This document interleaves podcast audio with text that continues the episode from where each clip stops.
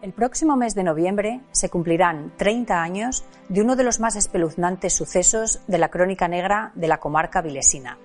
Se cumplirán 30 años del filicidio de cuatro niños en la Peñola de Salinas.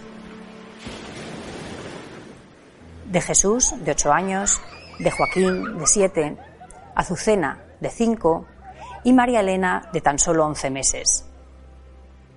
Fue su madre, María Jesús Jiménez, quien los tiró la noche del 26 de noviembre de 1991 al mar.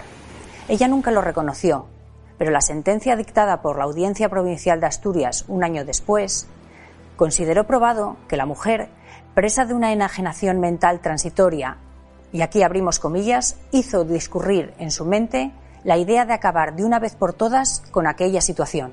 Se cierran las comillas.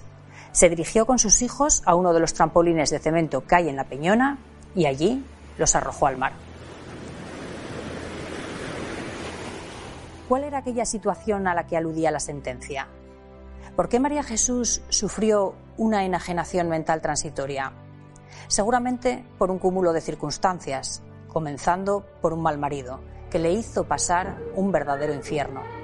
En realidad, solo ella sabe lo que pasó con aquel esposo maltratador, pendenciero y presidiario del que en aquellos momentos estaba separada. Estaba separada porque era un maltratador, Leiva era, pero además Leira estaba preso por un robo y no volvió, dejaronlo salir y no volvió a la cárcel. A su familia gitana no le había gustado su matrimonio con un payo y había cierto distanciamiento. Pero además, la situación económica de María Jesús y José Antonio Leiva, su marido, era muy precaria. Residían en una chabola de San Martín de Laspra, a pocos kilómetros de la Peñona, y vivían, o sobrevivían, casi mejor dicho, de la beneficencia y de la mendicidad de ella por los domicilios. Y así fueron transcurriendo los años, hasta llegar a los ocho de Jesús, el primer hijo de la pareja, y los once meses de la Benjamina, María Elena. La Peñona en aquella época estaba en plena construcción de lo que iba a ser el Museo de Anclas. Con lo cual, pues ahí había pues un barrizal de entrar camiones, hacer toda la bancada donde están colocadas las velas y todo eso. Y ahí había unos trampolines, había dos trampolines en esa roca, ¿eh? Eh, que utilizaban mucho los chavales, incluso yo, que yo vine, vine ahí ya en el año 53, o sea que eso. Y que habían, que habían caído, que habían caído, que se metieron y tal. Acaban de escuchar a Luis Ferro, alcalde socialista de Castrillón entre 1991 y 1995, probablemente uno de los primeros en enterarse de lo sucedido en La Peñona. Ferro rememora para el podcast que lo llamó aquella misma noche la Guardia Civil de Castrillón para informarle de que una mujer acababa de denunciar la desaparición de sus cuatro hijos. Según ella, se habían caído al mar. El caso estuvo bajo secreto, pero entre otras cosas a ella la tenían recogida porque tenían miedo a los gitanos, ¿eh? no solo a, los parientes de aquí, sino a todos los gitanos de Asturias, ¿eh? a todos. O sea, son una piña. En ese aspecto son una piña, cuando eso pero que parece ser que ante la Guardia Civil de una versión, el juzgado de otra versión. José Antonio Leiva, marido de María Jesús, que como ya hemos adelantado era todo un elemento, se mostró en todo momento consternado y apoyando a su mujer durante los primeros días del trágico suceso, al menos de cara a la opinión pública. Ya les anticipamos ahora que Leiva nunca encarriló su vida y años después él mismo acabaría asesinado pero esa será otra historia que contaremos en su momento. Volvamos ahora a La Peñona y a aquel 26 de noviembre de 1991. Decíamos que María Jesús Jiménez había denunciado la desaparición de sus hijos en el cuartel de la Guardia Civil, que inmediatamente puso en marcha un dispositivo de rescate a pesar de que era noche cerrada, en torno a las 11. Las tareas se prolongaron infructuosamente hasta la una y media de la madrugada, en el primero de los 11 días que se alargó la búsqueda. Desde el primer momento la historia denunciada por María Jesús chirriaba. Había elementos que alertaron a los agentes de que algo no era como se estaba contando. ¿Recuerdan que nos había dicho el alcalde de Castrillón que la Peñona estaba en obras? Bueno, la Peñona en aquella época estaba en plena construcción de lo que iba a ser el Museo de Anclas. Con lo cual, pues ahí había pues un barrizal de entrar camiones, hacer toda la bancada donde están colocadas las velas y todo eso. Sin embargo, los zapatos de María Jesús estaban limpios, sin mancha alguna de barro o similar, y su declaración fue serena, contenida, sin atisbo de dramatismo alguno. Eso también llamó la atención. Lo curioso era que no estaba nerviosa, que era, que era una cosa que la encontramos muy tranquila, muy tranquila. luego entiendes lo porque no debía estar muy bien. y de hecho, efectivamente, de eso fue internada en un psiquiátrico porque no estaba muy bien María Jesús. ¿eh? En realidad, esta actitud fue la que exhibió la mujer a lo largo de todo el proceso hasta su entrada en prisión. Incluso los suyos, la comunidad gitana, que al principio no quería creerse que ella hubiera tenido algo que ver con la desaparición de los chiquillos, pasó a convertirse en una amenaza. Los gitanos tienen un principio, es que respeten mucho a los críos, quieren mucho a los críos, ¿eh? cuando eso. Y se les pasaba, bueno, no se les pasaba por la cabeza de que un gitano mate a un hijo, una gitana mate a los hijos. Eso no se les pasa a los gitanos por la cabeza. La extensa familia de María Jesús siguió desde el minuto uno a pie de playa las labores de búsqueda de los cuerpos de los niños en Salinas. Paralelamente, ella prestaba declaración ante el juez de instrucción del juzgado de primera instancia número uno de Avilés, que por aquel entonces era Julio Alberto García Lagares, a la postre futuro presidente del Tribunal Superior de Justicia de Asturias. Lagares le tomó declaración y ella explicó, a preguntas del juez, que no solía pasear por esa zona por la noche, pero había tenido una fuerte discusión familiar y decidió ir allí con los chiquillos a despejarse. Aclaremos que estas no son palabras textuales de María Jesús.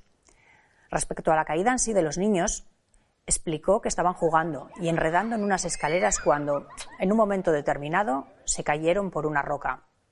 Ella trató de cogerlos sin éxito y en ese intento se le cayó la pequeña, María Elena, de once meses, a la que llevaba en brazos.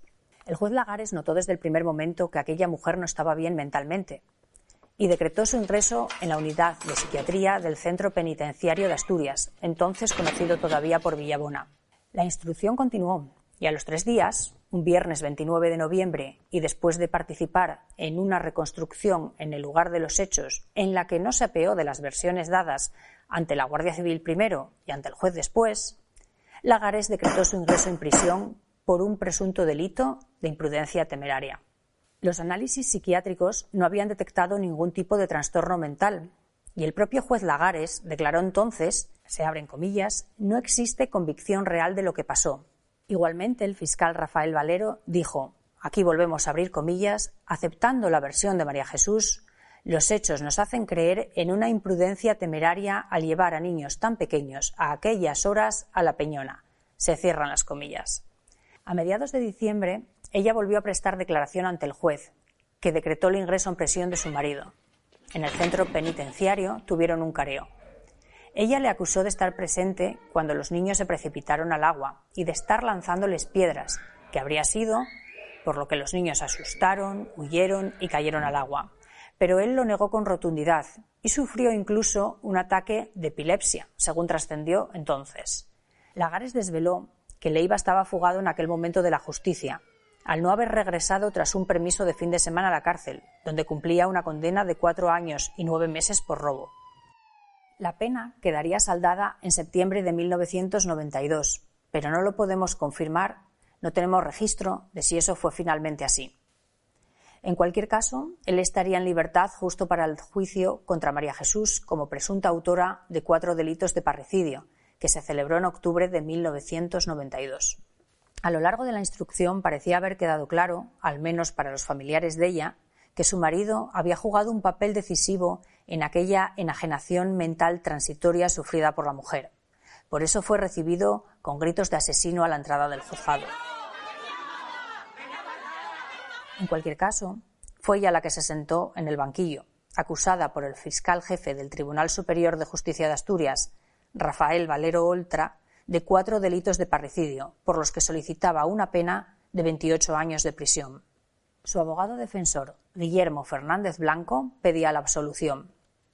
Yo siempre tuve muy buena relación con, la clienta, con María Jesús, y que ella nunca se apeó de la versión de que era inocente eh, en el caso y que le achacaba toda la culpa a, a su marido.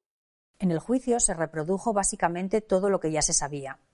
Ella se reafirmó en su segunda versión, que él les tiraba piedras y los perseguía. Él se acogió a la circunstancia de parentesco para no declarar en la vista, más allá de remitirse a sus declaraciones previas en las que negaba cualquier participación directa en la desaparición de sus hijos. Los forenses y psicólogos declararon que la acusada no presentaba síntomas de enfermedad mental alguna, pero sí confirmaron que su cociente intelectual era de 63, por debajo de los 90 de media. Era tanto como decir que sufría un retraso mental sí, la pena a mí me parecía que, había sido excesiva. Eh, yo creo que, era que ya era mm, tenía algún tipo de simente o de atenuante muy cualificado incluso el, fiscal que, ya falleció, Valero Oltra, nada más salir la sentencia consideró que la, que la pena había sido excesiva, lo dijo el Ministerio Público. O sea que, que en aquel momento mmm, quedamos con un mal sabor de boca, aunque con el transcurrir de, de, de los años, pues bueno, la pena ahora me parece más más lógica, o bueno, eran unos 21 años y cumplió 9 o 10 de cárcel efectiva. Tuvo muy buen comportamiento dentro de la prisión, tuvo muy buena relación allí, yo la visité muy a menudo y bueno, estaba, estuvo bastante bien y luego salió. Fue condenada, ya lo han escuchado, del que fue su abogado, Guillermo Fernández Blanco, a 24 años de cárcel, que finalmente quedaron en 18 y de los que solo cumplió 10. Imagínense lo que debió pasar a aquella mujer que cuando la pusieron en libertad no quería abandonar la prisión. Durante aquella década entre rejas exhibió un buen comportamiento, destacó en manualidades y todos los años envió una postal al juez Lagares, que jamás olvidó aquel caso. Las monjas ursulinas de Oviedo habían trabajado con ella en prisión y cuando en 2001 obtuvo la libertad, asumieron su tutela tras la incapacitación legal de María Jesús. A partir de aquí ya le perdemos el rastro a la mujer, a quien la opinión pública nunca ha juzgado con severidad, más bien al contrario, con compasión y comprensión. Es más, quienes más cerca vivieron la historia y conocieron a su familia, empatizaron con ella y con su versión. Y si no, escuchen de nuevo a Luis Ferro, que fuera alcalde de Castrillón. Que ella los haya tirado a propósito y todo eso y tal, eh, eh, yo creo que no, porque no tenía ni esa capacidad. Pero yo estoy convencido que ella, que tuvo que ser esa situación, que el otro Zamarro venía detrás, porque habían reñido, él no se había incorporado a la prisión, tenían sus problemas y tal, y que, bueno, marchando, ellos corriendo del padre y eso y tal, y ya saben, los críos son como son, cuando eso, y que debieron de entrar en esa situación, pero lo que se dijo que los tiró y que todo eso, pero con había gente que decía y que lo ponía la mano en el fuego, ¿eh? de que efectivamente eh, los, eh, lo, que lo había hecho adrede, vamos, que, lo había hecho adrede, yo estoy convencido de que no, que fue un fatal accidente, que fue una, una salida porque no tenían otra escapatoria.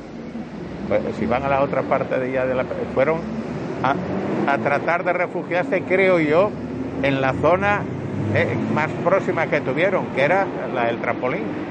Ya lo ven. Por cierto, que solo se recuperaron dos de los cuatro cuerpos de los menores, el de Azucena y casi un mes después del suceso, el de Joaquín. Ambos descansan en el cementerio municipal de La Carriona.